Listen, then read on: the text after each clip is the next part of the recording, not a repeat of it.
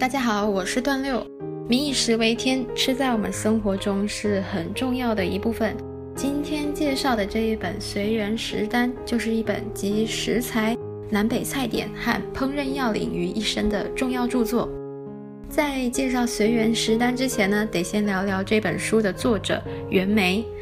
袁枚是清朝人，幼时家贫，当时父亲四处当募兵，募兵就是相当于现在的幕僚。那全靠他们母亲做女工针线活养家，寒门子弟想要翻身，多半还是得靠读书考取功名的。于是奋发读书的袁枚在十二岁就考上了秀才，乡里称赞他是神童。之后更是受人提拔，推荐入学读书，再考试，然后再继续读书这样子。二十岁的时候中了举人，二十四岁就中了进士，之后就被外派到其他的县做县令。他父亲曾经担心他太年轻了，不懂为官，私下里探访了当地的民众，都获得一致好评。那尽管是这么好的县老爷，但是因为他无意官场，三十八岁就辞官退休了，还写了一副对联：不做高官，非无福命中原懒；难成仙佛，爱读诗书又恋花。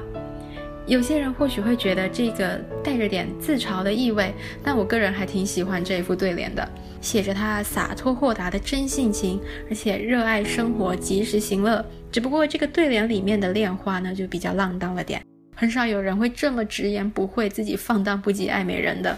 当时呢，甚至会有些人其实是还蛮批评他的作风的，因为据说他是夜夜青楼啊，说是他说他是个大嫖客这样子。袁枚在官场生涯的期间呢，投资地产，然后赚得家财万贯，买下了小仓山的随鹤德的织造园旧址，重新装潢了一下，而且增加一些装饰以后呢，就命名为随园，有随遇而安的意思，并在此养老，因此他又别称随园主人、随园老人或是随园先生。这个随园的前几任屋主感觉都不是很好，都是被抄家的，前两任都是抄了以后一个继承，然后又被抄家了，就被袁枚给买了下来。那么爱生活、爱读书、爱美食又爱美人的袁枚，除了投资发家致富和官场成就之外呢，更著名的是他的文采斐然。他擅长诗、骈文，他是清代骈文八大家之一，还擅长小品文等。在当时呢，更与纪元、纪晓岚给齐名，时称南辕北纪。那他有一些著作，像是《随园诗话》《小仓山房文集》《寄妹文》跟《子不语》这本《子不语》志怪小说的名气可是相当的大了。那还有《随园食单》等，就是今天要介绍的这一本。顺带一提啊，志怪小说中南辕北纪，南的袁枚呢有《子不语》，北的纪晓岚呢有《阅微草堂笔记》。《子不语》最近被我拿来当做随手小读物，感觉像是那种乡野奇谈。而《阅微草堂笔记》，我前些年的时候曾经曾经去图书馆借阅过，可惜我一张都没看完就看不下去了。但说不定看完《子不语》的我得到了升华，到时候呢就能够把它给啃下去了。在做这篇的时候呢，我查资料的时看见就有人比较这两本书，说《子不语》像是巷口老大爷在那边闲聊，然后《阅微草堂笔记》却让人看得心底发寒。看来我可以挖一个有生之年系列，等我读完《阅微草堂笔记》，可以说不定可以做一篇比较。那么言归正传，说回《随园食单》这本书呢，是总结了袁枚的美食经验谈。它首先是须知单和戒单这两个。写的是关于下厨你不可不知的十件事啊，开个玩笑。不过的确是关于下厨的须知和不可以的部分，例如火候、搭配、佐料、洗刷等，甚至器具的选用、上菜时节以及清洁都是须知单里面列出来该注意的。另外的戒单，例如戒纵酒、戒暴铁、戒走油等等，除了用餐时不能做的、料理食物时不可以做的之外，还有一些像是戒火锅这种宴客时的不可以。很神奇吧？借火锅，哎，那它的本意是说，你宴客的时候呢，尽量不要用火锅这种，因为本身就会喧哗了，而且很多菜色下锅煮熟或者是冷热程度都不一样。也是非常的讲究的。那么这些守则之后才是食材的部分，就有海鲜、河鲜、水族、与族、牲畜等等，素菜、小菜和点心等，汇集了南北菜点，也有饭粥和茶酒单，可以说是吃的喝的正餐小点都无所不包了。那今天主要看的就是饭粥单里面粥的部分，这是我接触随缘食单的第一单啊。开篇就说到，粥饭本也，鱼菜末也。本立而道生，做饭粥单。意思是饭和粥都是一餐饮食的主要根本，其他的菜呀、肉啊都是相称的。根本确立，其他的自然就会应运而生，足以得见袁枚对于饭和粥的看重。粥这篇就写着：“见水不见米，非粥也；见米不见水，非粥也。必使水米融洽，柔腻如一，而后谓之粥。”说的是他对于粥的定义。如果说都是汤水，看不见米粒，这样不行；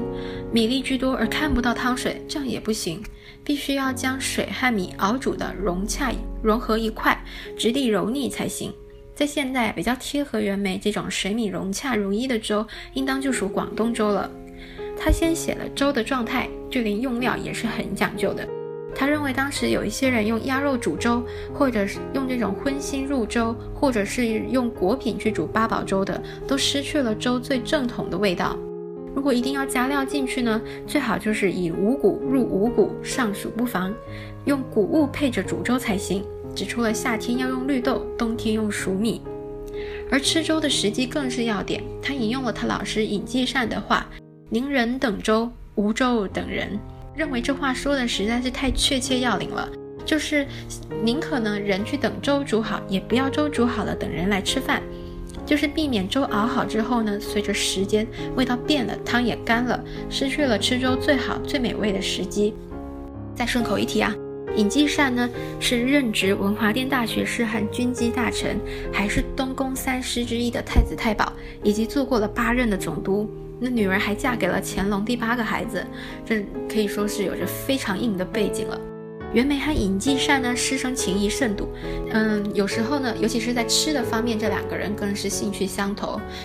而且袁枚也很时常很常让自己家里的厨子做吃的给尹继善老师送过去。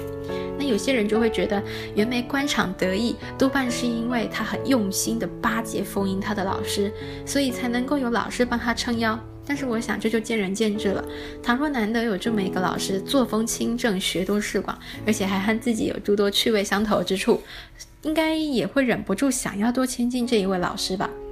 那么尹继善生前，袁枚曾经和他的好友，也是尹继善第六个孩子尹庆兰，自四村给通信，探听一下老师的口味，而且还悠自己一默啊，我不是新嫁娘，而尹兄却恰似小姑这一首，就是用了那个洗手做羹汤的那首诗的典故。那之后，尹继善病逝呢，袁枚更为他写了悼亡诗。而且尹继善深得乾隆的信任呢，他做工作风是非常清正的。当时乾隆还下令让他葬入贤良祠，谥号文端。那么我们说回随园食单，袁枚文末就写到，某一次他去别人家做客，这人家呢就是一个本末倒置的例子了。菜肴尚可，但是饭粥粗粝，他勉强吃进去，回家就生了场大病。于是袁枚就拿此事来打趣，笑说是五脏神落难受苦了。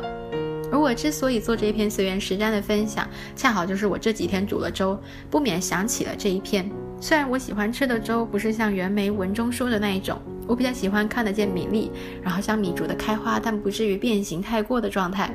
而且我也很喜欢加入鸡肉、猪肉一起煮粥，素菜也会加一些菌菇、笋子或者是萝卜等。但是吃食本来就是人各有不同的喜好，也欢迎有不同看法、料理方式或相关文章分享给我哦。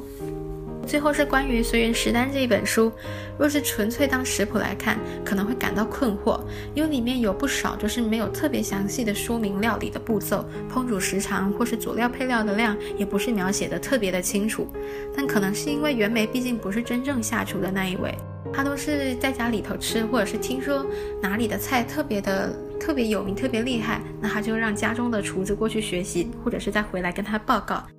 例如我在隐山杂记曾经分享过的，有一些东西是只可意会不可言传的。如果说你真想借由这本书来获得一些烹煮的烹饪的知识，确实是可行的，和现代有一些是没有出入太多的。但是呢，想要照着做这些菜肴的时候，就要像在隐山杂记里面曾经提过的了，随心所欲而不逾矩吧。那么我是段六，今天的分享到这边，谢谢收听。